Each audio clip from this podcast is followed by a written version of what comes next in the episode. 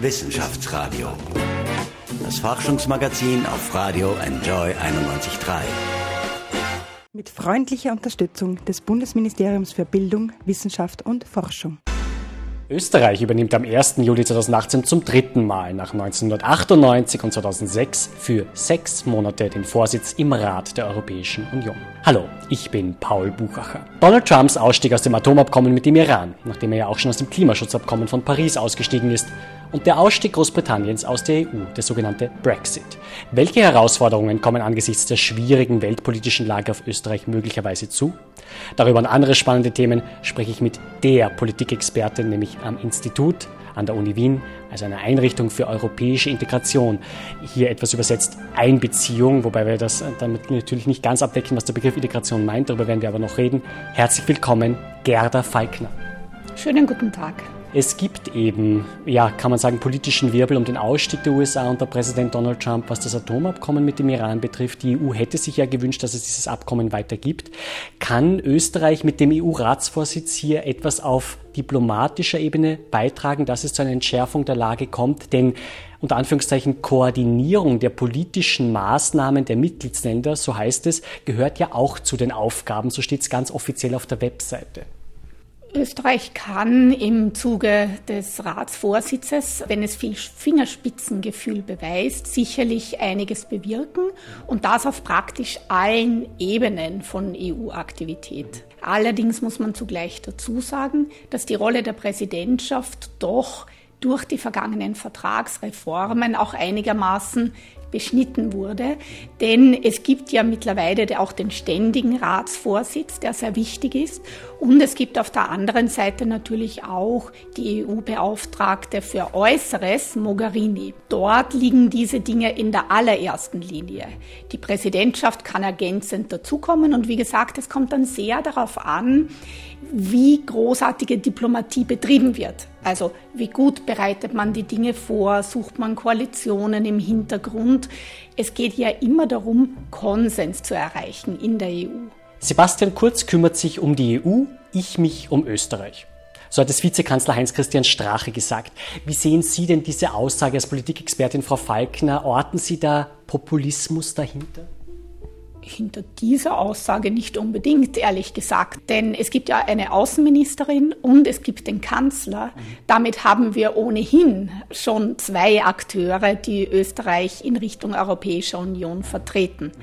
Dazu kommt ja, dass die Fachministerien auch im Rat der Europäischen Union vertreten sind. Also die Minister vertreten Österreich ja auch, wenn es jeweils um ihren thematischen Bereich geht. Das heißt, man könnte durchaus, nachdem jetzt die Bereiche des Vizekanzlers nicht ganz so EU-nah sind, sagen, das ist eine sinnvolle Aufgabenteilung. Welche genauen Aufgaben hat denn Österreich, wenn jetzt dieser Ratsvorsitz übernommen worden ist? Können Sie vielleicht so zwei, drei Punkte herausgreifen, Frau Falkner, und uns, die wir vielleicht einfach mit dem politischen Tagesgeschäft nur über die Medien etwas zu tun haben, aber nicht wirklich Firmen in der Materie sind, dass Sie uns ein bisschen erklären, was sind so die wichtigsten zwei, drei Aufgaben, die ein Land, das den EU-Ratsvorsitz für ein halbes Jahr hat, übernimmt? Ich würde kurz zusammengefasst sagen, es geht darum, Koalitionen zu schmieden. Also Bündnisse könnte man sagen? Bündnisse zu schmieden mit anderen EU-Ländern und immer in Kooperation. Einerseits mit dem ständigen Ratsvorsitz, andererseits mit den Ländern, die davor und danach Präsidentschaften ausüben. Also so kann man am simpelsten beschreiben, was das Land mit dem Vorsitz tut. Frau Falken, in Europa gibt es schon auch viel Skepsis gegenüber einer Mitte-Rechtsregierung wie der von ÖVP und FPÖ. Es ist nicht so dramatisch, wir erinnern uns, wie Anfang der 2000er Jahre, als ein Waisenrat nach Österreich gesendet wurde. Aber FPÖ-Politiker werden international schon kritisch gesehen, auch etwa von Israel. Jetzt gibt es auch diese ORF-Kiste mit dem neuen äh, Vorsitzenden des Stiftungsrates, Norbert Steger, dem früheren FPÖ-Vizekanzler. Wie sehr wird denn so eine Skepsis vielleicht auch diesen EU-Ratsvorsitz möglicherweise prägen, wenn eben äh, sehr, ein bisschen auch mit Stirnrunzeln immer wieder auf die österreichische Regierung geblickt wird? Ich denke, es ist eine gute Gelegenheit zu zeigen, dass Österreich im Rahmen der Europäischen Union ein verlässlicher Partner bleiben will und dass Österreich konstruktive Kompromisse mit anderen sucht. Unter diesen Bedingungen wird es so sein, dass jeder mit Österreich weiter gerne zusammenarbeiten wird. Aber es geht halt immer um die konkreten Aktivitäten einer Regierung.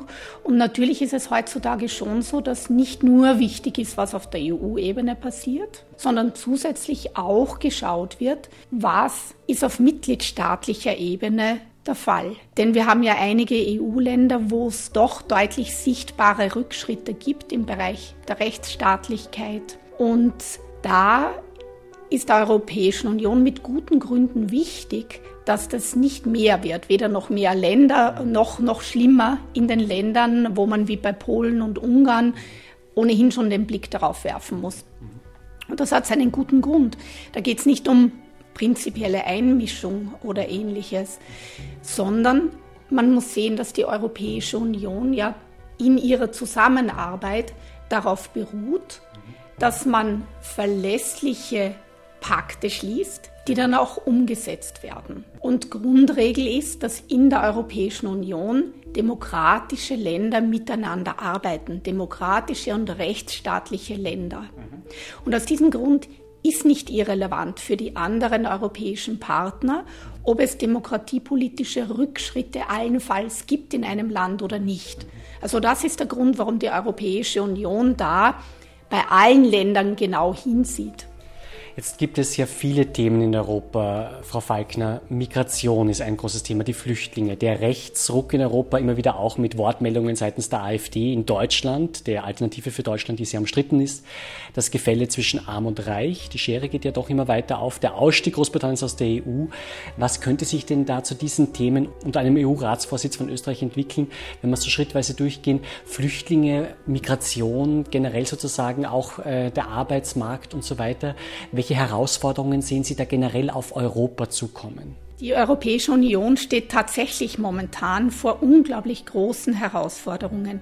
Wie Sie aufgezählt haben, ist eine Reihe von Problemen gleichzeitig wirklich brisant. Man kann es plastisch vielleicht auch so veranschaulichen.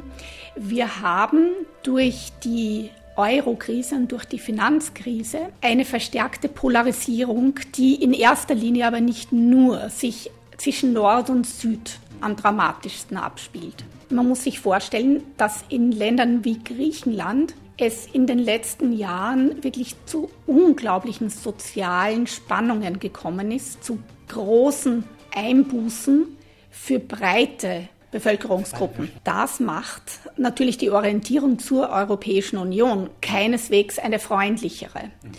Man kann sagen, dass im Großen Griechenland und seine Ökonomie bislang im Euroraum überleben konnte und etwas stabilisiert wurde, aber die sozialen Kosten waren unglaublich große. Die Arbeitslosigkeit, die Armut und auch die Migration von vielen jungen, gut ausgebildeten Griechinnen und Griechen sind ein eklatantes Problem. Und ähnlich, wenn nicht ganz gleich, sieht es in Spanien und Portugal aus. Währenddessen ist es im Norden so, dass der Eindruck ist, naja, man muss diese Länder in der Eurozone irgendwie unterstützen und vielleicht ist ja das gar nicht fair. Man muss aber auf der anderen Seite sagen, dass die gemeinsame Währung, wenn man viele andere wirtschaftspolitische Instrumente hier einbüßt, für die Länder, die weniger wettbewerbsfähig sind, einfach unglaublich schwierig ist. Gleichzeitig profitieren die Länder wie auch Österreich und Deutschland sehr davon, diese Länder in der Eurozone zu haben, denn unsere Ökonomien sind stark und kräftig. Also wir haben dadurch große Gewinne gemacht über unsere Unternehmen. Aber man muss sagen, in dem Moment ist eine starke Spannung gegeben. Und Ähnliches äh, spielt sich zwischen Ost und West ab. Hier ist es so, dass es einiges an Unverständnis gibt. Einerseits eher im Westen jetzt sozusagen, dass die neuen Mitgliedstaaten bei einigen Dingen äh, so nicht mitmachen wollen, dass sie sich demokratiepolitisch teilweise höchst, höchst heikel entwickeln. Und diese Spannungen kommen dazu, dass ohnehin die Länder sehr stark dazu neigen, jeweils nur ihre Eigeninteressen zu betrachten. So kann man aber europäische Integration eigentlich nicht betreiben, so kann es kein Erfolg bleiben.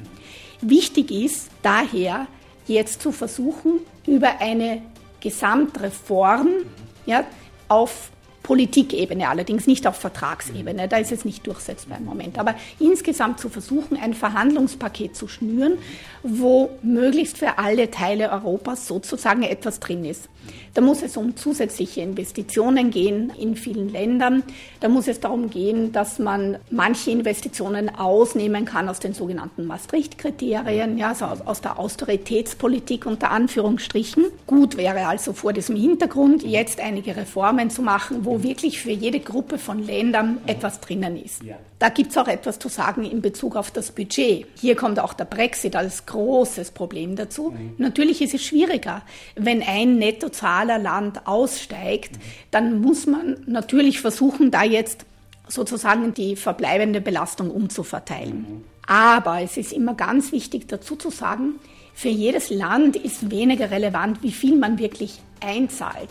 Letztendlich ist wichtig, was man auch herausbekommt. Das muss auch einbezogen werden.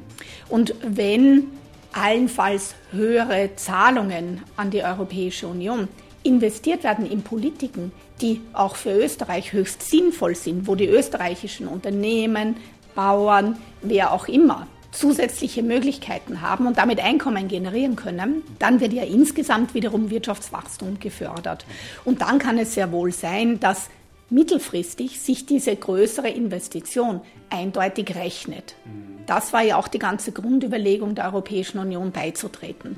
Also von daher ist nicht immer so wichtig, was man sozusagen im ersten Schritt einzahlt. Zentral ist, was man insgesamt langfristig herausbekommt. Wissenschaftsradio, das Forschungsmagazin der FH Wien der WKW. Frau Falkner, äh, ist an Ihrem Institut, an Ihrer Einrichtung auch das ein Thema der Rechtsruck? Ja, viele sagen, das sind die Spaltpilze in Europa, das sind die, die nicht sozusagen darauf aus sind, dass eine Gesellschaft zusammenwächst, sondern die wollen eher spalten, um politisches Kleingeld zu münzen, um ihre Wählerschichten anzusprechen, dass sozusagen es immer Sündenböcke gibt, auf die wir alles projizieren, auf die wir alles hindeuten können, wo wir sagen können, ja, die sind schuld und sozusagen das nützt ihnen dann politisch, siehe AfD, Alternative für Deutschland, äh, mit Alice Weidel und Co. eben in unserer unserem Nachbarland.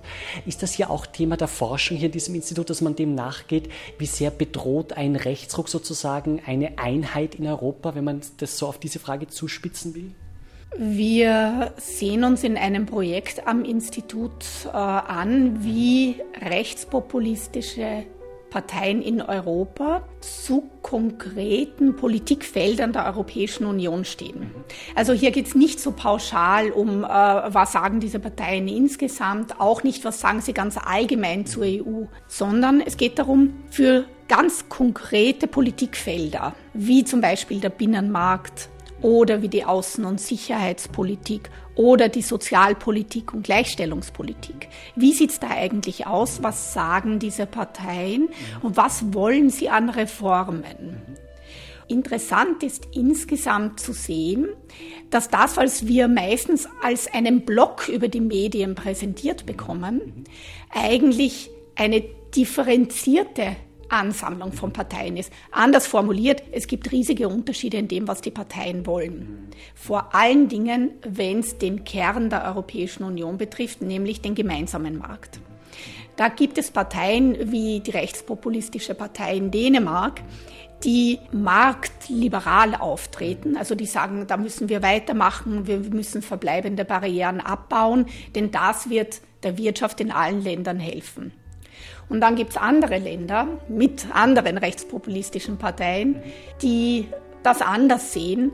Ähm, die sagen, weg mit dem Binnenmarkt, krass formuliert jetzt in meinen Worten, aber mehr oder weniger würde es darauf hinauskommen, die sagen, na, wir wollen alles selber machen und entscheiden können, selbst Wettbewerbsregeln.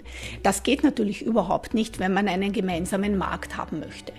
Also wir sehen, hier gibt es riesengroße Unterschiede in dem, was diese Parteien fordern.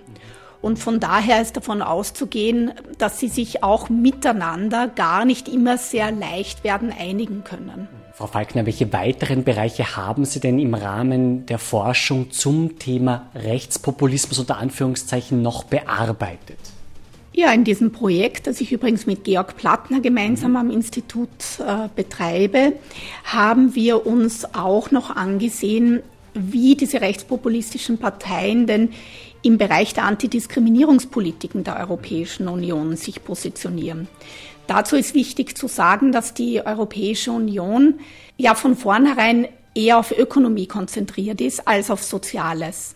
Aber es war doch von Anfang an auch ein Thema, muss man nicht ein, zumindest in gewissem Maße auch auf sozialpolitischer Ebene aktiv werden, wenn man sogenanntes Sozialdumping verhindern möchte. Und ein Bereich, wo man Bestimmungen schon im ursprünglichen EU-Vertrag äh, erlassen hat, also im, im Vertrag zur Gründung der Europäischen Gemeinschaft, ist der Bereich von Gleichbehandlung von Männern und Frauen.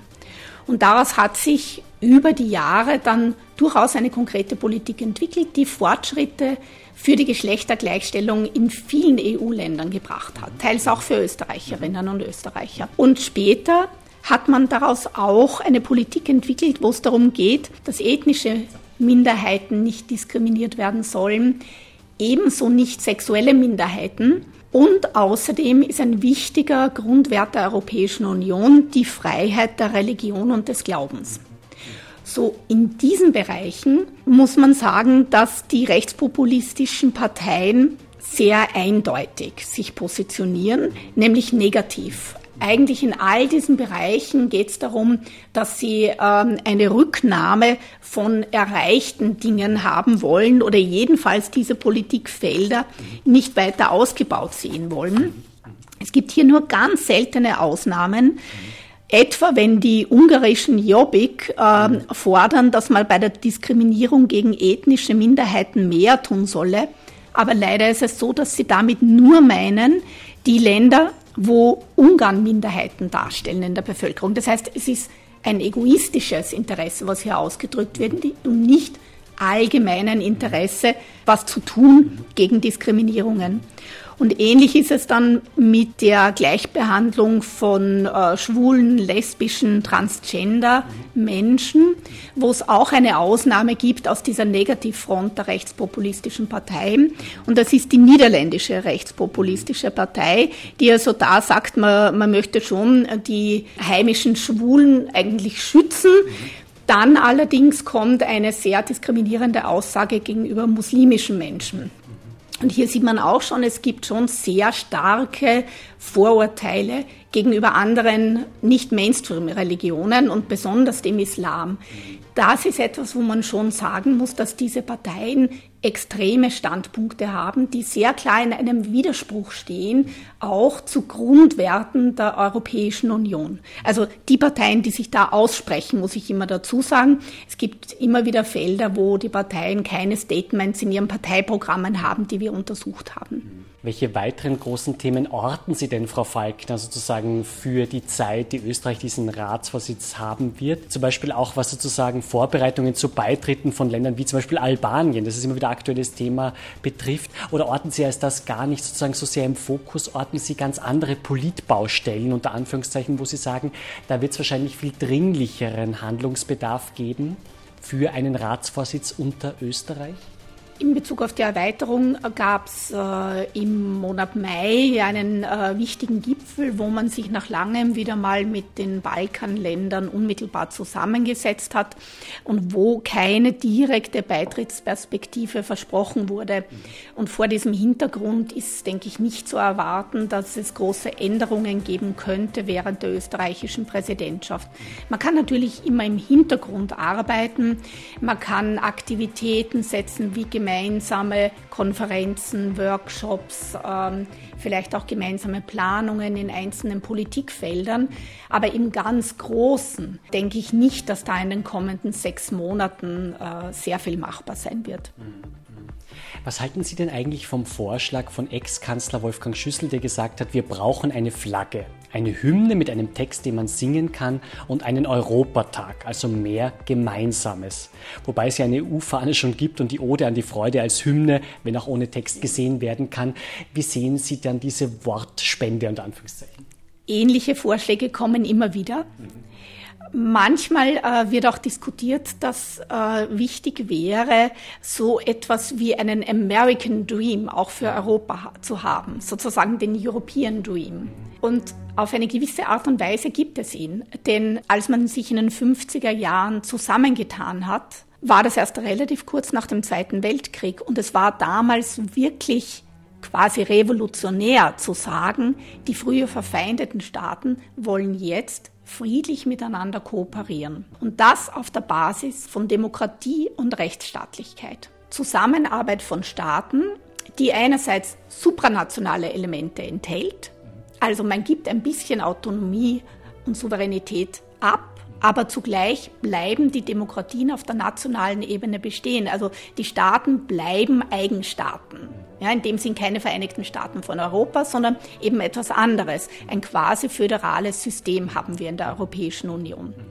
Also das ist ja eigentlich ein Ansatz, wo man sagen kann, er ist in der Welt einzigartig. Er hat sich als sehr erfolgreich herausgestellt, sowohl ökonomisch als auch politisch, denn über viele Jahrzehnte wird jetzt schon so zusammengearbeitet. Aber wichtig wäre, dass die Politik auch wieder zum Ausdruck bringt, dass diese Kooperation einen Wert darstellt, dass das etwas ist, womit man Politik auch in der Welt machen kann, Europa als einen Akteur auch auf der Weltbühne positionieren, was niemals machbar wäre für die Staaten der Europäischen Union einzeln und schon gar nicht für einen Kleinstaat wie Österreich. Also ich denke, man könnte ja einiges tun, ohne dass man auf so plastische äh, Mittel wie Hymne oder ähnliches zu sehr zurückgreift. Ich denke, so einfach gestrickt sollte es nicht sein. Aber insgesamt die Europäische Union als eine Form der Zusammenarbeit, wo sowohl die Staaten autonom bleiben, als auch auf der übergeordneten Ebene man miteinander Dinge tut um Probleme zu lösen, die man anders weniger gut lösen könnte. Wenn man das schaffen würde, wieder Stärke in den Vordergrund zu stellen, dann wäre sehr viel getan. Und da können übrigens auch Journalisten, Journalistinnen und eben gerade auch die Politik äh, sehr viel ausmachen. Denn bislang wird die Europäische Union doch immer wieder in allen Ländern auch als Sündenbock benutzt und eigentlich manchmal auch wirklich schlecht geredet. Nicht, dass es da nicht sehr viel zu kritisieren gäbe, und das ist ja mein Alltagsgeschäft, aber auf der anderen Seite den essentiell positiven Ansatz von friedlicher Kooperation wieder hervorzuheben. Das wäre schon wichtig. Wissenschaftsradio. Forschung einfach erklärt. Präsentiert von der Fachhochschule Wien der WKW auf Radio Enjoy 91.3. Frau Falkner, nun ist sozusagen unter einem EU-Ratsvorsitz FPÖ, ÖVP natürlich auch der ORF immer wieder im Fokus und jetzt gibt es eben diesen neuen Stiftungsrat Norbert Steger und das ist sehr umstritten, weil er ja auch äh, Drohungen ausgestoßen haben soll, die er aber so nicht stehen lassen wollte, auch in einem ZIP-2-Interview nicht. Und jetzt ist vielleicht schon auch die Frage, wäre das auch ein interessantes Beobachtungs- oder Forschungsfeld, sich sozusagen dem staatlichen Rundfunk zu widmen, wie der sozusagen berichtet in der Zeit, in der ein Land sozusagen einen EU-Ratsvorsitz übernimmt, ob man da vielleicht auch irgendwelche Beeinflussungen oder Unregelmäßigkeiten in der Berichterstattung äh, nachzeichnen kann. Wissenschaftlich wäre das ein interessantes Forschungsfeld, das Sie sich vorstellen könnten? Ich denke, das ist durchaus eine interessante Fragestellung. Ich würde es allerdings als eine ein Thema der Publizistikforschung äh, sehen und ähm, weniger jetzt als ein Thema daher für mein Institut, äh, wo wir uns doch auf die Politikwissenschaft konzentrieren auf Wunsch der Universität Wien. Frau Falkner, Österreich übernimmt ja genau dann den EU-Ratsvorsitz, wenn in Russland schon die Fußball-WM-Spiele laufen. Wie sehr sehen Sie denn auch diese umstrittene Russland-Fußball-WM. Ist Russland generell ein Thema, mit dem Sie sich immer wieder auch in der Forschung beschäftigen? Nein, gar nicht. Nein. Man muss dazu sagen, mein Institut ist inzwischen ein, ein sehr kleines Institut geworden und wir müssen Schwerpunkte setzen, bleiben von daher bei der Europäischen Union und ihren wichtigsten Politikfeldern. Wichtig ist zu sehen, dass heutzutage Europa sozusagen auch ein Querschnittsthema in der Politikwissenschaft geworden ist, wie auch im Recht. Es sind praktisch alle Bereiche auf die eine oder andere Art berührt. Gleichzeitig kann aber ein kleines Institut nicht alles beforschen und von daher müssen wir uns natürlich immer wieder sehr beschränken. Haben Sie sich denn ein bisschen noch damit befasst, Frau Falkner, was denn davor war? Denn Österreich übernimmt ja von Bulgarien den Ratsvorsitz am 1. Juli. Was würden Sie sagen, war vielleicht sozusagen für die Zeit, in der Bulgarien hier sozusagen diesen Vorsitz hatte, wichtig oder entscheidend? Ein Thema, das auch Österreich natürlich weiterhin so verfolgen wird, ähm, ist das Thema Brexit. Das hat das vergangene Jahr sehr geprägt. Da muss die Europäische Union immer wieder sehr drängen, dass auch etwas weitergeht in den Verhandlungen. Und das hat vieles andere doch deutlich überschattet. Ein zweiter Punkt ist natürlich, dass die USA unter dem Präsidenten Trump keineswegs mehr dieser verlässliche Partner in der Welt sind, den die Europäische Union davor kannte. Und aus diesem Grund äh, hat also auch das viel an Aufmerksamkeit an sich gezogen. Die österreichischen Archäologen können ja wieder in Ephesus in der Türkei arbeiten. Wir hatten vor kurzem Grabungsleiterin Sabine Ladstätter, eine der Wissenschaftlerinnen des Jahres. Es war im Jahr 2011, ist sie dazu gewählt worden, im Wissenschaftsrat zu Gast. Und Sabine Ladstätter hat gesagt, dass Außenministerin Karin Kneißl in der Türkei sehr geschätzt wird aus ihrer Sicht. Besteht denn die Möglichkeit, dass Österreich unter seinem Ratsvorsitz etwas dazu tun kann, dass Spannungen mit der Türkei abgebaut werden? Die Türkei, wo ja am 24. Juni die von Erdogan, vom Präsidenten vorgezogene Wahl stattfinden wird, die ja auch mit Spannung erwartet wird. Die Beziehungen mit der Türkei sind sicher eins der heikelsten Themen geopolitischer Art für die Europäische Union. Wir wissen, dass in der Türkei es sehr negative Entwicklungen gegeben hat in Bezug auf Demokratie, Menschenrechte, Meinungsfreiheit, vor allen Dingen auch Freiheit äh, von Journalisten, Journalistinnen. Das sind sehr negative Entwicklungen und es hat sich die Europäische Union dazu auch klar geäußert. Gleichzeitig ist die Türkei natürlich ein wichtiger strategischer Partner, auf den die Europäische Union nicht verzichten möchte und, und wohl auch kann. Zwischen diesen Polen muss sich jetzt eine sehr differenzierte Politik entwickeln. Man will ja einerseits die Türkei nicht völlig vor den Kopf stoßen. Man kann auch wahrscheinlich nur etwas bewirken, wenn man das nicht tut. Auf der anderen Seite will man ihr keineswegs zu weit entgegenkommen. Und ähm, ja, also da braucht es viel Fingerspitzengefühl. Aber wie man weiß, äh, sind da auch die EU-Länder nicht immer einer Meinung. Die anderen äh, Staats- und Regierungschefs ähm, wollten etwa nicht die Beitrittsverhandlungen abbrechen. Wahrscheinlich genau vor diesem Hintergrund äh, lieber sich bessere Gesprächsmöglichkeiten zu erhalten. Aber das ist halt immer eine heikle Frage des Tarierens. Womit erreicht man am meisten? Völliger Abbruch ist in der Diplomatie immer unbeliebt, weil dann kann man ja eigentlich, außer man würde Waffen sprechen lassen, was um Himmels Willen äh, nicht der Fall sein soll hier. Ähm, ansonsten kann man dann ja eigentlich ganz wenig nur mehr tun. Interessanterweise werden in unserem Nachbarland Deutschland Frau Falkner Stimmen laut, die sich für Martin Schulz, den Ex-Kanzlerkandidaten von der SPD, also das ist was bei uns die SPÖ ist, ist dort die SPD, als Kandidaten bei der Europawahl 2019 aussprechen. Schulz, der ja from hero to zero, könnte man es zugespitzt sagen, gelandet ist, trauen Sie dem ein Europawahl-Comeback zu? Ist der so ein Politfuchs, wenn man es zugespitzt sagt, dass der das schaffen könnte? Schulz äh, hat auf Ebene der Europäischen Union eine sehr große Karriere hingelegt. Er ist auch einer der nationalen, jetzt nationalen Politiker, die wirklich sehr bekannt sind. Also das äh, wären sozusagen die Pluspunkte. Natürlich, ähm, was in Deutschland geschehen ist, äh, ist jetzt nicht gerade ein Verkaufsargument für ihn, nämlich der Misserfolg der SPD unter seiner Führung bei der vergangenen Wahl. Es wird darum gehen, abzuwägen, was gibt es sonst noch für Kandidatinnen und Kandidaten. Ähm, will man nicht vielleicht eher in Richtung einer unverbrauchteren Person gehen? Wahrscheinlich wird sich auch mal dringend die Frage nach einer Frau stellen unter den sogenannten Spitzenkandidaten. Aber man muss sagen, Schulz hat sich politisches Kapital erarbeitet über viele, viele Jahre harter Arbeit auch im Europäischen Parlament. Und dieses Kapital ist außerhalb Deutschlands noch nicht voll verbraucht. Wie wirtschaftlich wettbewerbsfähig sehen Sie denn Vielleicht auch persönlich Europa, Frau Falkner. In Deutschland wird viel über das Problem von zu wenig Internet bzw. von zu wenig schnellem Internet und damit über den Breitbandausbau diskutiert. Wenn man eine chinesische Hightech-Stadt wie Shenzhen sich anschaut mit ihren Startups, die schon sehr futuristisch anmutet, ja, meint man, Europa hinkt noch ziemlich hinterher.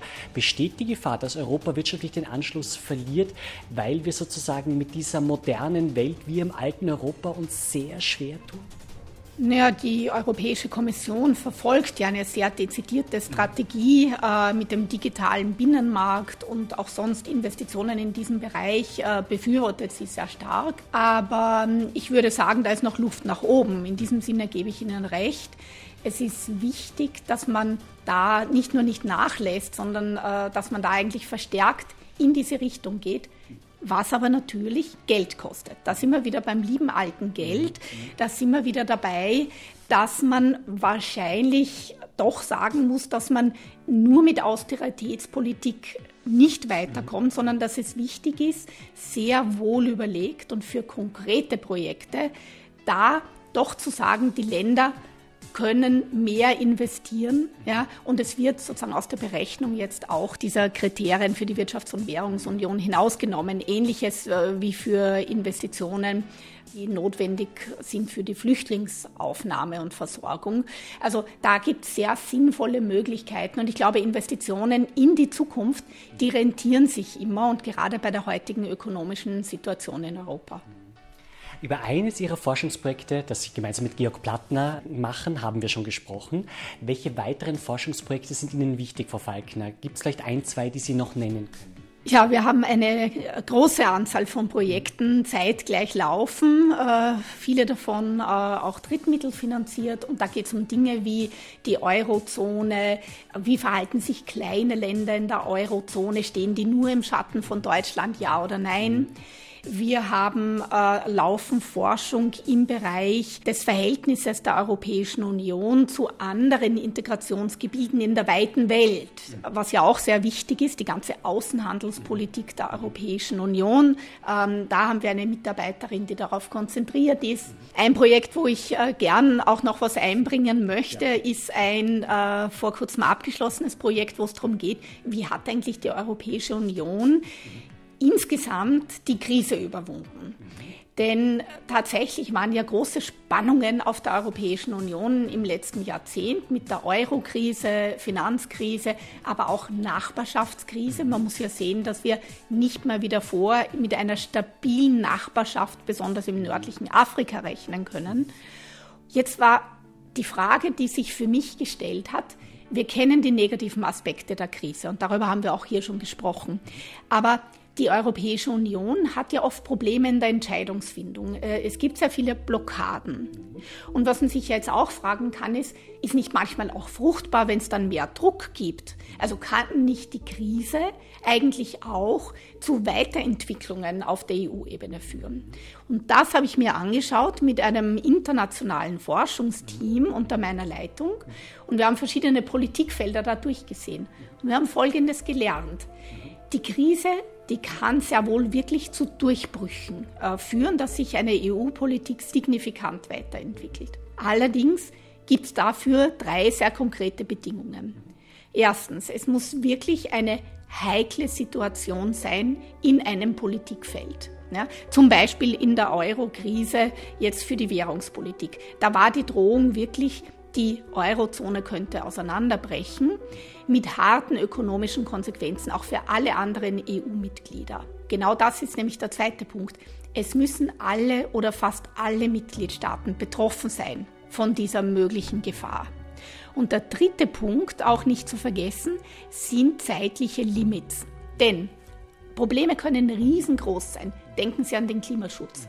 Aber wenn es keine Deadline gibt, möglichst eine Deadline vor den nächsten Wahlen. Dann sind oft die Politiker, die kurzfristig an der Macht sind, nicht gewillt, wirklich in die Lösung des Problems zu investieren.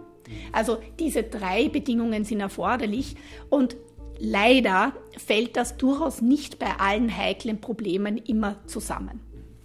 Vielen Dank für diese interessanten Einblicke, Frau Falkner. Wo verbringen Sie denn den Sommer? Wird es überhaupt eine Art Sommerpause für Sie geben? Oder sozusagen kann man sich das hier fast nicht leisten, weil es einfach so viel zu beackern gibt, und Anführungszeichen?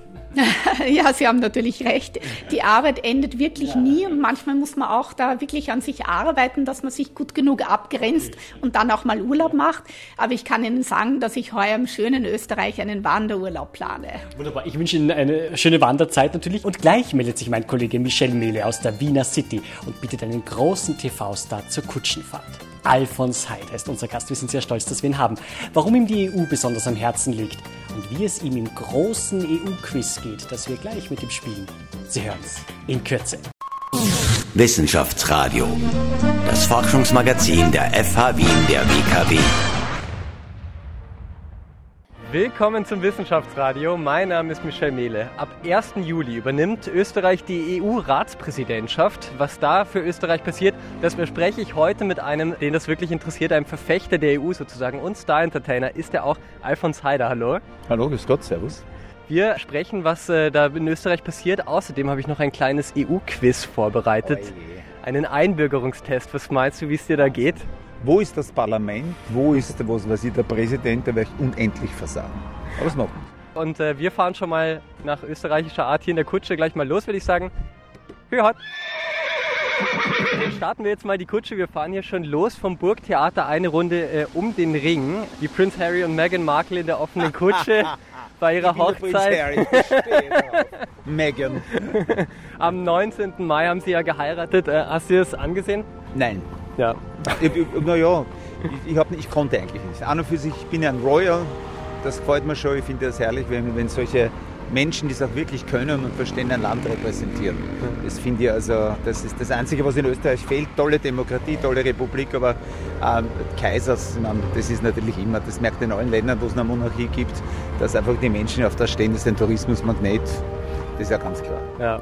Ja, da fällt mir natürlich ein, wir reden ja heute auch über die EU, über Österreichs Ratspräsidentschaft, äh, Großbritannien, der Brexit. Hat dich das geschockt damals? An und für sich schon. Ich glaube, immer so Entscheidungen, die nur aus rein parteipolitischen Gründen gefunden worden sind. Und ich glaube nicht, dass die, die äh, Erfinder dieses Brexit wirklich an die Menschen gedacht haben. Das war nur einfach gespielt, vordergründig. Äh, in Wirklichkeit wollten die die Regierung zum Scheitern bringen und das ist ihnen auch fast oder gelungen.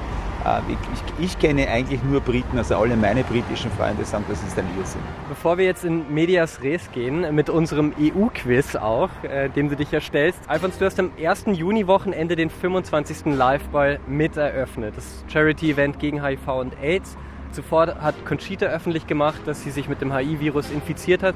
Was war das für ein Liveball dieses Jahr oder was hat der 25. Liveball an sich für dich für eine Bedeutung? Es zeigt, dass ein Vierteljahrhundert Aufklärung und äh, Wiederholung eines e-, ewigen Prozederes, nämlich zu sagen, dass Menschen, die ihren Status nicht kennen, sich sofort testen lassen müssen, um a. selbst das Leben zu retten, erhalten, b. niemanden anzustecken.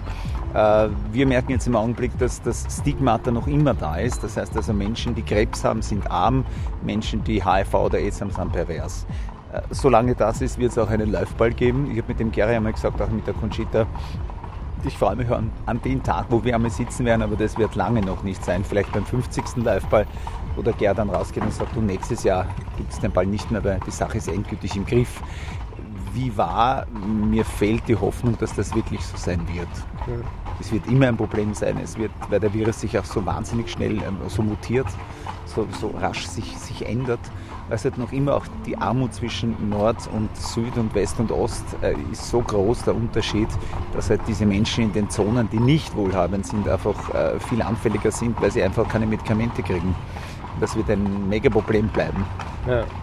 Plus gesellschaftliches. Gut, von den gesellschaftlichen ja. Dummheiten, dass es Menschen gibt, die das nach wie vor nicht verstehen.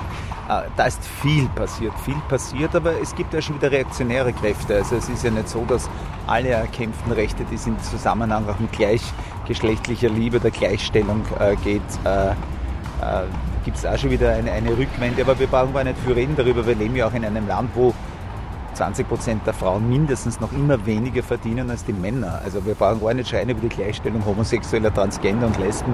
Wenn die, die Frauen 2018 noch nicht gleichgestellt sind im Verdienst, ja, da brauchen wir gar nicht viel weiter reden. Jetzt gehen wir zu unserem Thema, das wir schon angekündigt haben. Am 1. Juli übernimmt Österreich, oh, da nimmt er gleich einen Schluck von, vom Cola, ja. äh, den EU-Ratsvorsitz. Äh, um zu testen, wie fit du dafür bist, würde ich jetzt gerne ein kleines EU-Quiz mit Bitte. dir machen. Österreich übernimmt den EU-Ratsvorsitz am 1. Juli. Die Frage ist nur die große, für welchen Rat? Es gibt nämlich zwei. Der eine ist der Europäische Rat und der andere ist der Rat der Europäischen Union. Bisschen kompliziert. Weißt du, ziemlich schwere Frage. Gleich zum Start.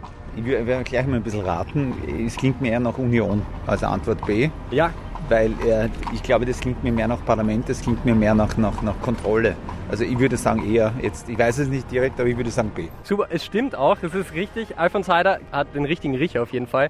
Um es ganz kurz zu erklären, der Europäische Rat ist nämlich sozusagen, da treffen sich die Staatschefs der verschiedenen Länder und besprechen die grobe Richtlinie der EU Und äh, der Rat der Europäischen Union, da werden, äh, da setzen sich die Minister zusammen und besprechen auch einzelne Gesetze. Das ist also okay. wie im Leben, ne? die Chefs diskutieren und die Hackler machen dann die Arbeit.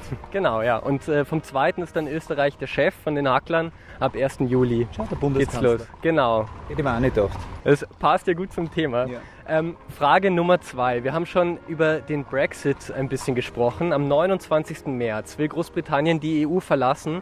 Ein EU-Land hat ähm, die EU schon einmal verlassen. Das war 1985. War das A. die Schweiz oder B. Grönland? Oh. Vollmitglied war die Schweiz aber nie bei der EU. Dann kannst du es ja nicht verlassen. Genau. Also dann äh, muss es Grönland gewesen sein. Wenn man die Schweiz nicht gewesen ist, ist es Grönland. Ja, es stimmt. Es ist Grönland. Zwei Punkte schon für Alfons. Jetzt kommt die letzte äh, Frage. Die knalle Abschlussfrage. Wie heißt der Vorname von Dagmar Koller? Ich habe getanzt heute Nacht, die ganze Nacht. Na gut, Entschuldigung. Ernst, Herr Heider, was ist denn? Was ist tatsächlich äh, ein Kriterium, um Teil der EU zu werden? Ist das äh, die Anerkennung von Menschenrechten oder ein Sparkonto im EU-Ausland zu eröffnen? Ich hoffe doch sehr die Anerkennung der Menschenrechte. Ja, das stimmt. Obwohl, wenn ich mir ein paar Nachbarstaaten oder Staaten anschaue, die bei uns in der Nähe sind, Ungarn, Polen, offenbar haben die das schon wieder vergessen. Da Das geht's- wird die Zukunft sein, nämlich auch für diese Ratpräsidentschaft Österreichs zu achten, dass dieses Hauptkriterien, nämlich die Einhaltung der Menschenrechte, auch dort eingehalten wird. Vielen Dank, äh, dass du da jetzt mitgemacht hast. Volle drei Punkte, würde ich sagen. Äh, du bist eingebürgert. Du hast in einem Interview äh, vor drei Jahren, glaube ich, gesagt, dass du ein glühender Verfechter bist eigentlich der EU. Aber die Flüchtlingspolitik einzelner Staaten macht dir Sorgen. Nur eine Mauer bauen reicht nicht, hast du damals gesagt. Wie siehst du das heute? Ja, ich glaube nach wie vor, dass wir ohne EU nichts wären. Also nehmen wir Österreich, das ist eine mittel, mittelgroße Weltmacht, kulturell, was Kunst und Kultur angeht, oder auch Sport von mir aus, aber politisch. Und auch, das ist mit allen anderen europäischen Staaten genauso. Also abgesehen jetzt einmal von Deutschland oder wenn man nur wie Frankreich und Großbritannien zusammen, gibt es da überhaupt keine wirklichen äh, Möglichkeiten eines kleinen Landes, sich auch nur irgendwie ansatzweise politisch aufzufallen oder sich einzusetzen. Nur gemeinschaftlich kann man da äh, irgendwas erreichen. Dass die Flüchtlingsgeschichte so äh, nach hinten losgegangen ist, äh, hat viele, viele Gründe, glaube ich. Ich habe meine Mutter einmal gefragt, warum haben wir 58 äh, beim Ungarnaufstand über Nacht hunderttausende Ungarn aufnehmen können und das hat funktioniert und meine Mama ist jetzt 80. Die hat mir gesagt, weißt du, 56, wir haben alle nichts gehabt, wir waren alle bitterarm. Ich war mit sieben meiner Geschwister im Schlafzimmer, hat meine Mutter gesagt. Und da war es uns egal, dass wir noch drei dazu genommen haben. Also ich glaube, es stimmt auch, dass man, wenn man wenig hat, das Teilen leichter ist. Wenn man etwas besitzt, dann will man überhaupt nichts hergeben. Wir sind offenbar schon zu wohlhabend und zu reich. Es sind auch Fehler gemacht worden. Man hat die Menschen leider auch in den Ländern, wo die meisten Flüchtlinge kamen, zu wenig informiert. Man unternimmt aber meiner Meinung nach viel zu wenig, um diese Flüchtlinge aufzuklären, dass sie keine Chance haben hier. Dass sie einfach jetzt was aus, aus Afrika kommt, aus, aus Nordafrika übersetzen will, das sind nicht mehr wirklich die, die dann wirklich ums Leben laufen, glaube ich, sondern das sind die, die wirklich eine wirtschaftlich bessere Situation haben wollen. Denen muss man aber erklären, dass es einfach Gesetze gibt, auch in der EU. Die nehmen nämlich dann wieder denen die Plätze weg, die wirklich ums Leben laufen. Und es gibt ja Syrer, Afghanen, es gibt noch immer Menschen, die verfolgt werden aus religiösen, aus, aus, aus sexuellen Gründen, aus politischen Gründen. Also es ist wahnsinnig schwer, da einen Schritt zu ziehen. Eine Mauer wird auf keinen Fall was bringen, weil die Mauer wird man untergraben oder überspringen. Äh, Wir sehen ja, was mit Italien passiert. Die Italiener, dass die EU, alle EUler, mehr oder weniger Italien und Griechenland so im Stich lassen mit den Flüchtlingen, das verstehe ich bis heute nicht. Dass 15.000 Menschen bis jetzt gestorben sind im Mittelmeer auf der Flucht. Das finde ich einer der größten Skandale, die es überhaupt gibt. Das wäre überhaupt nicht notwendig. Das wäre nicht notwendig. Und es ist natürlich populistisch wunderbar zu sagen, wir machen die Grenzen dicht und wir machen damit Stimmen. Ja. Aber wenn wir die Probleme nicht dort anpacken, wo sie sind, wo sie entstehen, wird das ein Wahnsinn werden. Wir fahren jetzt äh, gerade immer noch, wir sind mit der Kutsche noch Albertina. unterwegs an der Albertina vorbei. Das äh, Denkmal vom Ja. großartig. Staatsoper. Es ist, Wien ist und bleibt die schönste Stadt der Welt. Und mit Riding Dinner ist es noch schöner. Wo hat, ich sage aber, wir trinken keinen Alkohol hier zum Mittag. Wir haben Almdudler, oben gespritzt. Ich habe Cola Light, die auf die Figur schaut. äh, vor uns übrigens die zwei wunderbaren Pferde. Das ist der eine ist der Burle, der andere ist der Max. ganz ruhig, ganz entspannt, muss ich ehrlich sagen, schon sehr schön. Die kutschieren uns hier super durch die Stadt eigentlich. So kann Kaisers. oh, wir biegen sogar mal richtig ab. Stimmt, das ist eigentlich ein gutes Stichwort, ähm, nämlich zu deiner Theater- und Musical-Karriere. Ähm, auch weil das Volkstheater da hinten vielleicht schon so ein bisschen zu sehen ist. Du hast ja vor kurzem deinen 60er gefeiert. Äh, das war ist groß. Das notwendig, wirklich, muss man das erzählen? Du hast vor kurzem Geburtstag gefeiert. Jetzt waren sie mir charmant. Und ähm, das war groß in den Medien. Äh, du hast da durchblicken lassen, dass du jetzt gerne mehr wieder ins Theater möchtest, zurück möchtest ins Theater. Gibt es da eine Chance, dass wir dich wieder sehen? Es, wird wahnsinnig, es ist wahnsinnig schwer. Ich habe ja 15 Jahre ununterbrochen Theater gespielt, Josefstadt, Salzburger Festspiele, Volkstheater, in München am Theater, in Hamburg am Theater, in Innsbruck am Landestheater. Dann kam das Fernsehen und mit dem Fernsehen ist das Gesicht eine Markenware geworden. Natürlich bereue ich das überhaupt nicht. Ich liebe die Kamera genau wie die Bühne. Aber jetzt mit 60 ist natürlich der Beruf, den ich wirklich erlernt habe als erster, ist, sind die Bretter, die die Welt bedeuten. Und das ist auch das Schöne an Wien. Jetzt hören Sie die Baugeräusche hinter uns, meine Damen und Herren. Sie reißen überall alles auf, aber das zeigt auch, dass die Stadt wirklich auf die Stadt schaut. Ja. Oder vielleicht sind die Schlaglöcher schon so groß, dass die Kutschen mehr durchkommen. Jedenfalls bei der Hitze arbeiten ist toll. Danke. Ähm, natürlich gehöre ich auf die Bühne. In Österreich, die Theaterdirektoren greifen mich fast nicht an. Die sagen, ah, da ist der Opernball, Dancing Stars, der Mann, der mit dem Mann tanzt. Hm, brauchen wir das? Der Mann, der sich politisch äußert, brauchen wir das? Ähm, es ist sehr, sehr schwer. Wiewohl ich, ich spiele, ich habe jetzt äh, von Gabriel Parilli Butterbrot gespielt, sehr erfolgreich, alle drei Rollen in verschiedenen Häusern. Letztes Jahr haben wir es gemeinsam in New York herausgebracht, Chicken Shit. Es war toll, das in New York spielen zu dürfen, immerhin als erste österreichische Truppe dort übersetzt auf Englisch gespielt.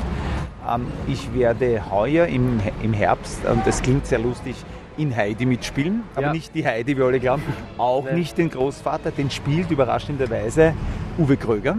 Hm.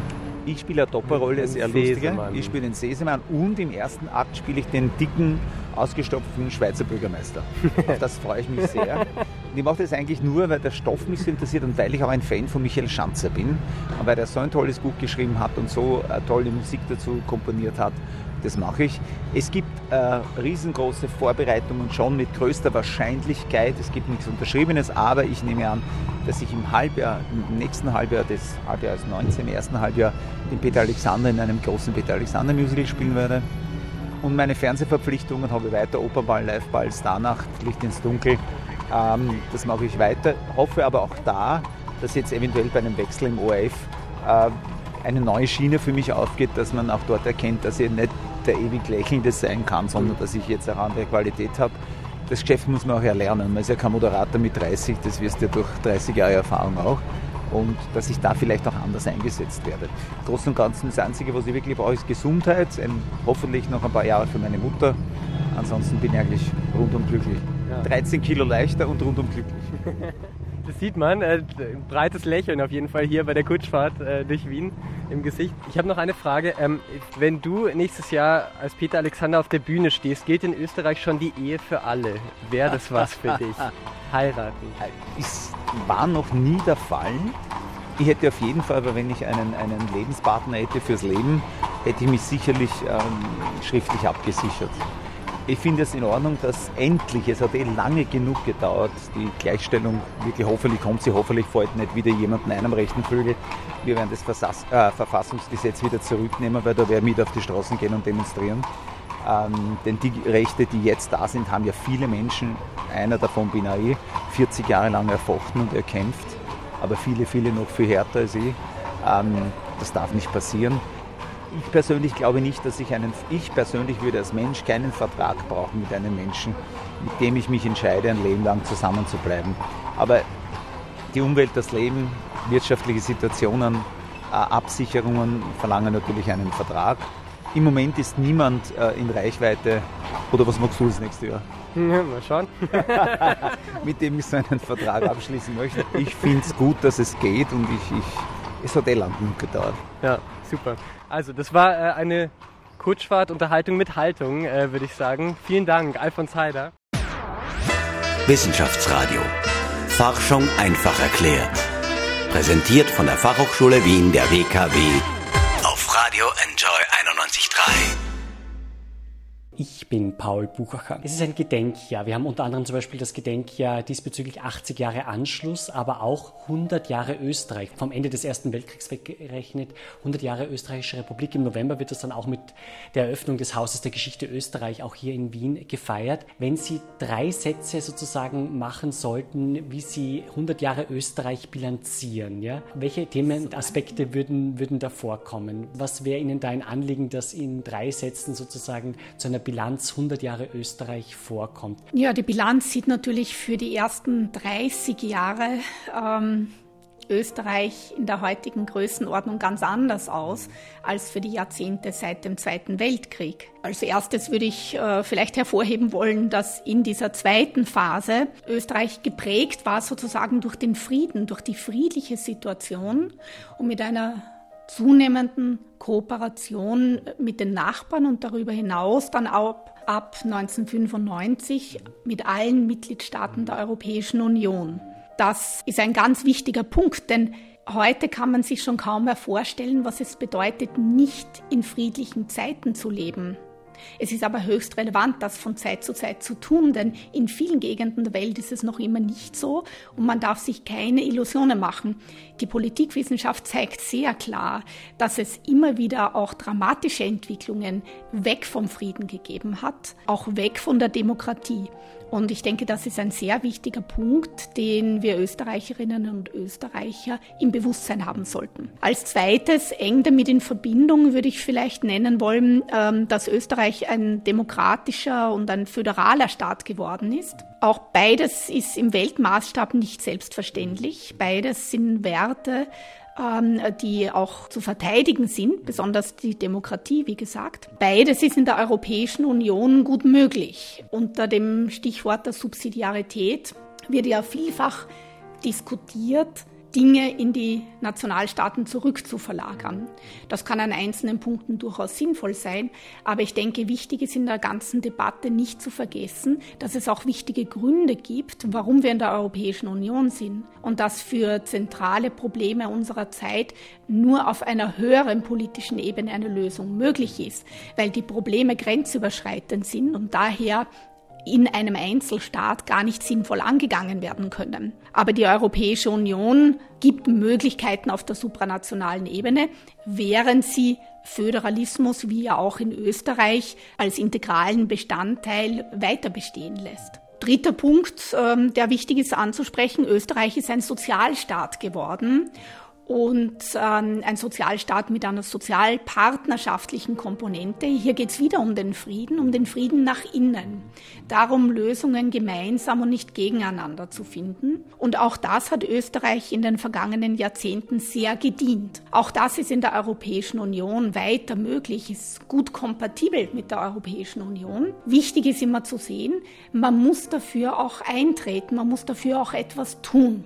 Ganz konkret, was Sozialpolitik betrifft. Es geht darum, dass man auf der nationalen Ebene aktiv bleibt, sozialen Ausgleich sucht, gleichzeitig dort, wo es notwendig ist, auch auf der europäischen Ebene zusammenarbeitet damit auf der nationalen Ebene die Wirtschaft gut läuft und soziale Absicherung auch in einem adäquaten Netz gewährleistet werden kann. Wenn ich EU-Ratsvorsitzende für Österreich wäre, dann würde ich hart durchgreifen bei? Bei jenen, die in der Migrationspolitik äh, sozusagen nicht unterscheiden zwischen dem, was äh, das Recht auf Asyl ist und Menschen, die Unterstützung wirklich brauchen und ein begründetes Recht darauf haben. Und natürlich anderen, die sogenannte Wirtschaftsflüchtlinge sind, wo andere Kriterien gelten.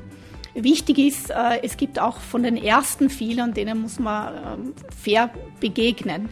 Aber wichtig ist zweitens äh, bei dieser wichtigen Frage auch auf der Unionsebene immer mitzusehen, dass es natürlich einerseits um Maßnahmen geht, die man regional treffen kann. Das wird viel diskutiert. Aber Wichtig ist auch, dass man nicht untergehen lässt, dass auch globale Maßnahmen gesetzt werden müssen. Denn neben der schrecklichen Armut in vielen anderen Ländern ist es auch so, dass klimatische Probleme, also mangelnder Klimaschutz andersrum formuliert, dazu führen wird, dass sehr, sehr viele Menschen in den nächsten Jahren und Jahrzehnten migrieren müssen. Das wird Europa vor ungeahnte Herausforderungen stellen. Und es geht daher darum, hier auch an der Wurzel zu arbeiten, in diesen Ländern einerseits, aber jetzt wirklich auch Klimaschutzmaßnahmen zu betreiben andererseits.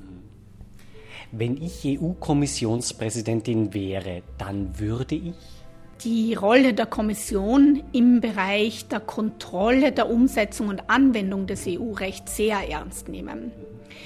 Das ist deshalb, weil auch der Binnenmarkt ja auf der Annahme beruht, dass all die beschlossenen Regeln wirklich auch zur Anwendung gebracht werden. Und wenn es da zu Verstößen kommt, wie doch, muss man sagen, in den vergangenen Jahren reichlich der Fall war. Nicht zuletzt auch in Österreich. Man versucht immer wieder ein bisschen so ein Pick and Choose zu machen, ja, nicht alles brav anzuwenden. Und das schadet dem gemeinsamen Ganzen. Wenn ich Präsidentin des Europäischen Rates wäre, würde ich mit diesen Staatschefs oder Staatschefinnen mit Binnen-I gerne bei einem Café das besprechen.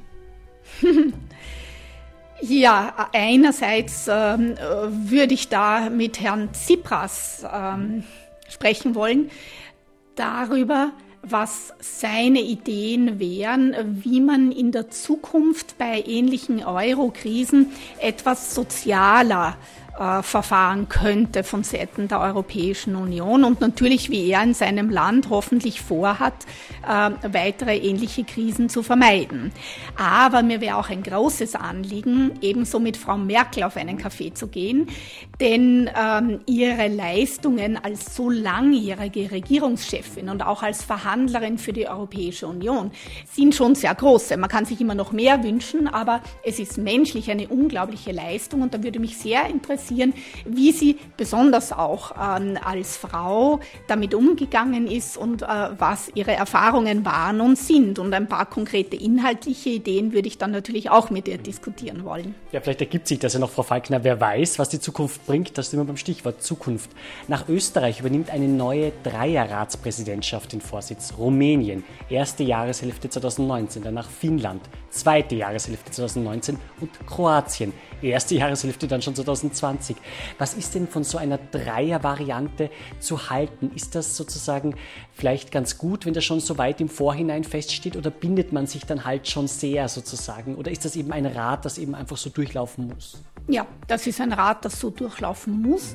Man muss sich auch darauf vorbereiten können. Man muss ja äh, auch in den Verwaltungen, die übrigens eine große Belastung tragen, also die österreichischen Beamtinnen und Beamten, in allen Ministerien, besonders natürlich auch ähm, im Außenministerium, im Kanzleramt, äh, die haben unglaublich viele zusätzliche Aufgaben zu erfüllen. Das muss man langfristig wissen. Und es ist im Übrigen auch sehr sinnvoll, sich inhaltlich abzusprechen, besonders mit diesen Ländern, die davor und danach drankommen. 2020 feiert Österreich 25 Jahre Beitritt zur EU. Wie denken Sie, wird sich die EU bis dahin weiterentwickelt haben? Oder ist es schwer, so eine Prognose für ein Jahr, das jetzt aus der heutigen Sicht noch zwei Jahre entfernt liegt, zu geben? Prognosen sind immer schwierig, aber äh, ganz klar ist, die Europäische Union äh, steht jetzt wirklich an einer Art von Weggabelung. Es sind mittlerweile die Tendenzen des eher gegeneinander als miteinander sehr stark geworden.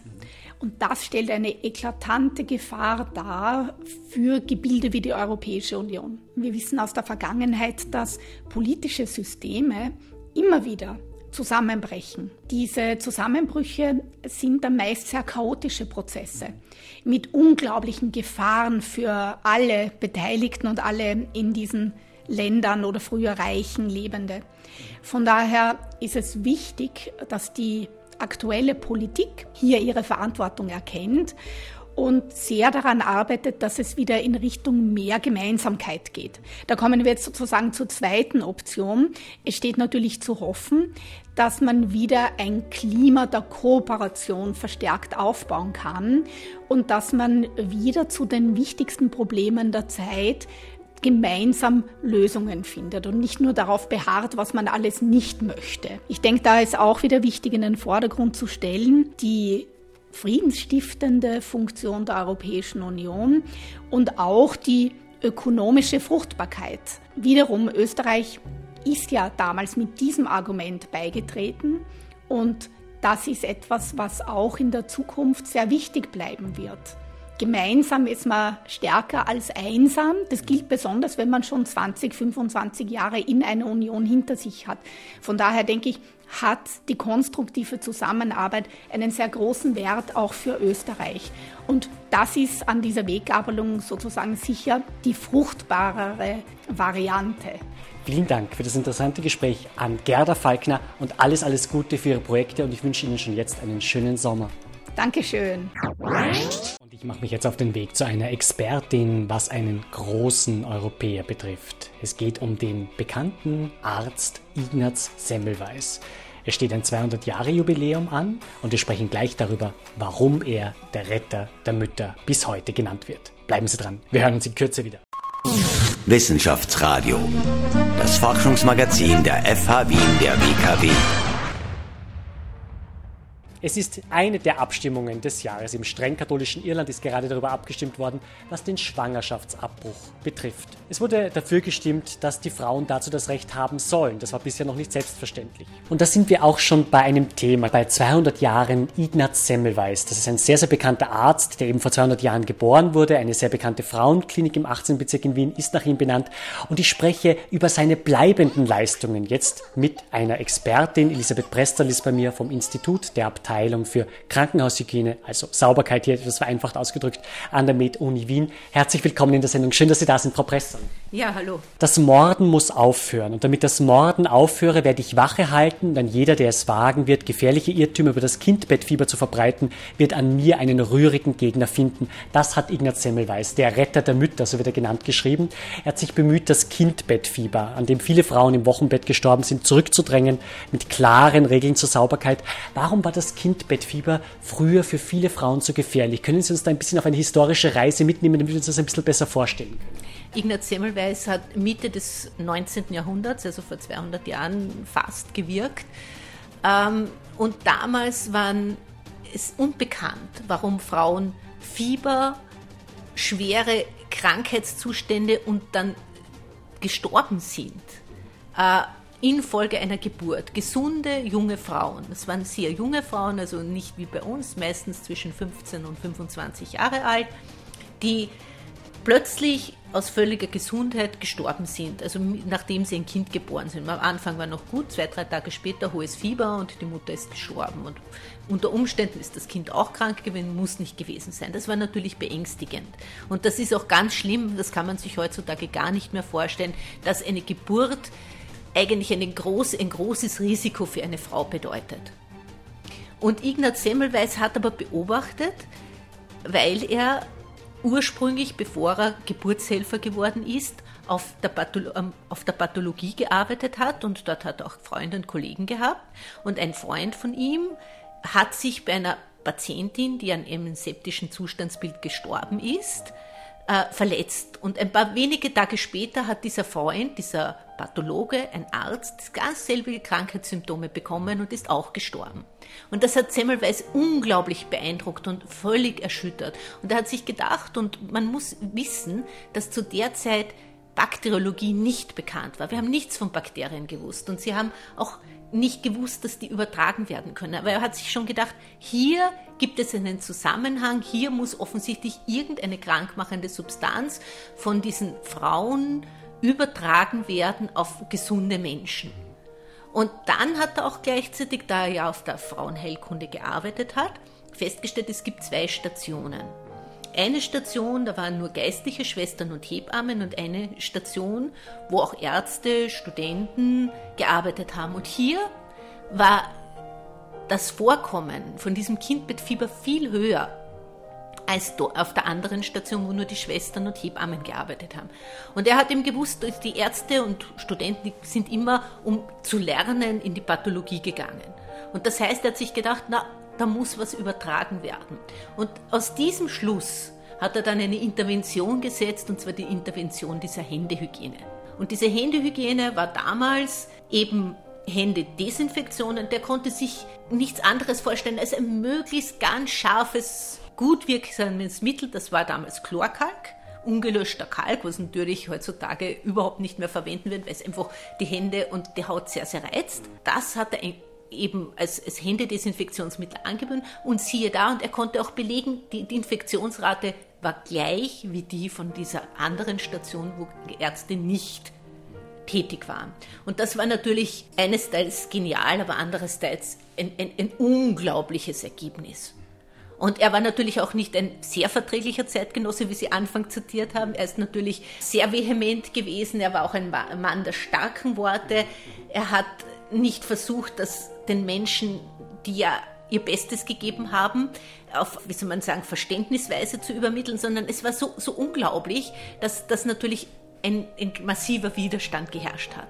Und er musste dann nach einiger Zeit Wien verlassen, ist dann Professor in Budapest geworden, an der Universität Budapest, Medizinische Universität Frauenheilkunde, hat dort seine Arbeiten publiziert und im Endeffekt kam auch die Anerkennung. Man hat auch schon gemerkt, da ist was dahinter. Und er war der Begründer der Antisepsis, das heißt des Einsatz von Desinfektionsmitteln nicht nur zur Händehygiene, sondern auch zur Operationshygiene, dann später auch zur Desinfektion von Instrumenten, von Umgebung, von allem. Eigentlich die Grundlagen unserer modernen Medizin mit Operationen, mit, mit der Möglichkeit der Heilungen von allen äh, von, von schweren Erkrankungen, für Behandlungen auf Intensivstationen. Das heißt, ohne diese Hygiene, ohne diese Händehygiene, ohne diese Antisepsis und dann später auch die Asepsis im Sinne von Sterilisation etc., könnten wir diese Medizin, die wir heute haben, gar nicht betreiben.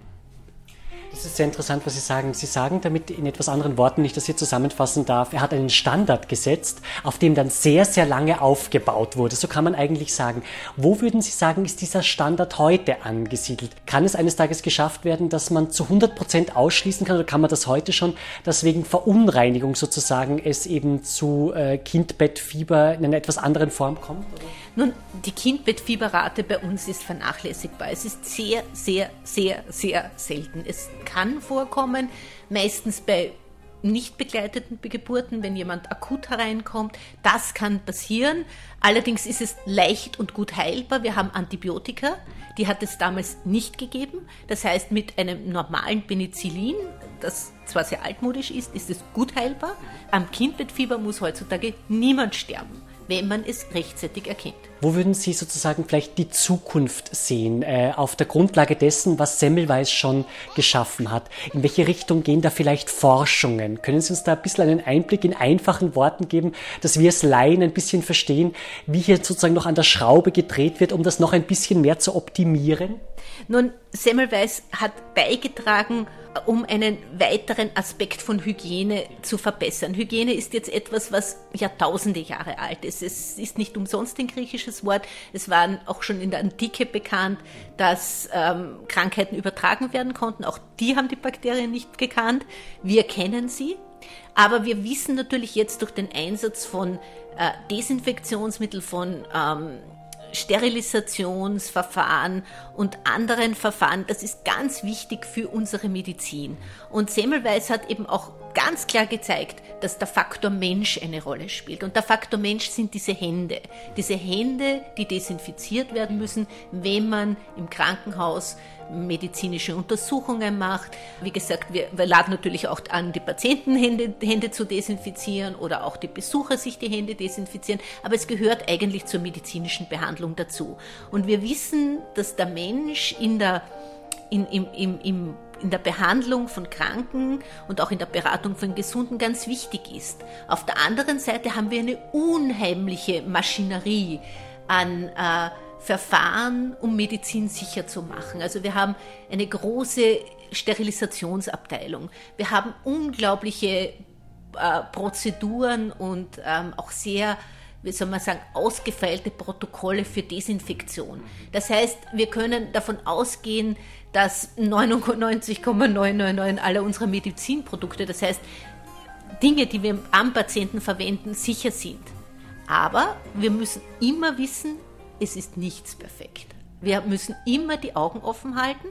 Deswegen gibt es eben so etwas wie die Krankenhaushygiene, also eine Klinik zum Beispiel. Das heißt, wir haben gleichzeitig eine Überwachung, wo wir schauen, passiert da irgendwas? Gibt es da mehr Infektionen? Gibt es da weniger Infektionen? Das heißt, dieses System läuft gleichzeitig durch. Das heißt, wenn wir etwas sehen, dass wir den Fehler entdecken und sofort äh, beheben können. Ist das so eine Art Control Monitoring? Kann man das so nennen? Ja, man würde es fast so bezeichnen. Es ist natürlich alles mit Aufwand verbunden. Ja, ja. Und äh, trotzdem, zum Beispiel die Erfassung von postoperativen Wundinfektionen ist ein sehr guter Qualitätsstandard. Das heißt, es ist auch etwas, was die Chirurgen sehr schätzen, weil sie möchten ja ganz sicher sein, dass ihre Patienten gut nach Hause gehen. Und das heißt, es ist ganz wichtig für jeden Patienten, zu Nachkontrollen zu kommen, beziehungsweise wenn er irgendwie unsicher ist, dass was ist, sich sofort bei seinem behandelnden Chirurgen zu melden, damit wir gleich wissen, war da was, war da nichts. Und gleichzeitig erfassen wir das alles und dann sehen wir, es ist alles in Ordnung, die Abläufe stimmen alle. Wie gesagt, 100 Prozent können wir Infektionen nie ausschließen. Das ist leider in der Natur der Dinge. Aber wir arbeiten daran, dass jeder die bestmöglichsten Bedingungen und Behandlungen hat. Wie sehen denn Ihre Zukunftspläne aus? Wir haben jetzt Juni. Was planen Sie denn alles mit Ihrer Abteilung für das zweite Halbjahr jetzt schon 2018 nach einer hoffentlich auch wohlverdienten Sommerurlaubspause? Nun ja, im Sommer ist es ein bisschen ruhiger. Da, da arbeiten wir eigentlich alle unsere wissenschaftlichen Daten auf. Das heißt, wir haben einige große Projekte laufen. Ein Projekt über neue Desinfektionsmittel und Verfahren. Da werden wir die Daten am Sommer haben und einmal analysieren, wie es weitergeht. Auf der anderen Seite starten wir mit einem sehr großen, umfassenden Projekt über Bakterien in der Patientenumgebung und über mögliche Übertragungswege, um dann natürlich wieder Mittel zu finden, dass wir das unterbinden können. Auf der anderen Seite haben wir natürlich immer unsere Infektionssurveillance, das heißt dieses Kontrollsystem, wo wir Infektionen überwachen. Auch hier ähm, werden wir mit Ende des Jahres einige Detailanalysen fertiggestellt haben, um auch hier wieder zu sehen, müssen wir hier Interventionsmaßnahmen setzen oder nicht. Und das sind einmal diese Projekte, die weiterlaufen. Und man muss auch dazu sagen, das sind ja nicht nur Projekte, die immer gleich sind, sondern wir versuchen auch die Methodik, also zum Beispiel Untersuchungsmethoden auf den neuesten Stand der Technik zu bringen, wo wir so ein bisschen, äh, wir reden immer von personalisierter Medizin und jetzt reden wir eigentlich von, wir, wir versuchen nicht die Erreger zu personalisieren, sondern wieder auch, auch bei denen mehr in die Tiefe zu gehen, die, was uns jetzt die neuen Untersuchungstechniken wie zum Beispiel Next Generation Sequencing ermöglichen. Und dann möchten wir sehen, können wir hier sehen, was wir gezielt gegen bestimmte von diesen Erregern machen können. Und da sind, sind noch sehr viele Fragen offen, die sich wahrscheinlich weltweit, weil wir arbeiten natürlich nicht alleine, sondern mit Kooperationspartnern in ganz Europa, ob wir da dann gezielterweise neue Strategien für die Bekämpfung von Bakterien in die Wege leiten können. Das klingt nach einem sehr spannenden Aufgabenfeld. Dafür wünsche ich Ihnen alles, alles Gute. Dankeschön. Und ich bedanke mich ganz herzlich, dass Sie beim Wissenschaftsradio mit dabei waren. Und ich freue mich schon sehr, bald Sie wiederzuhören. Machen Sie es gut. Bis dann. Wissenschaftsradio, das Forschungsmagazin. Alle Infos unter enjoyradio.at.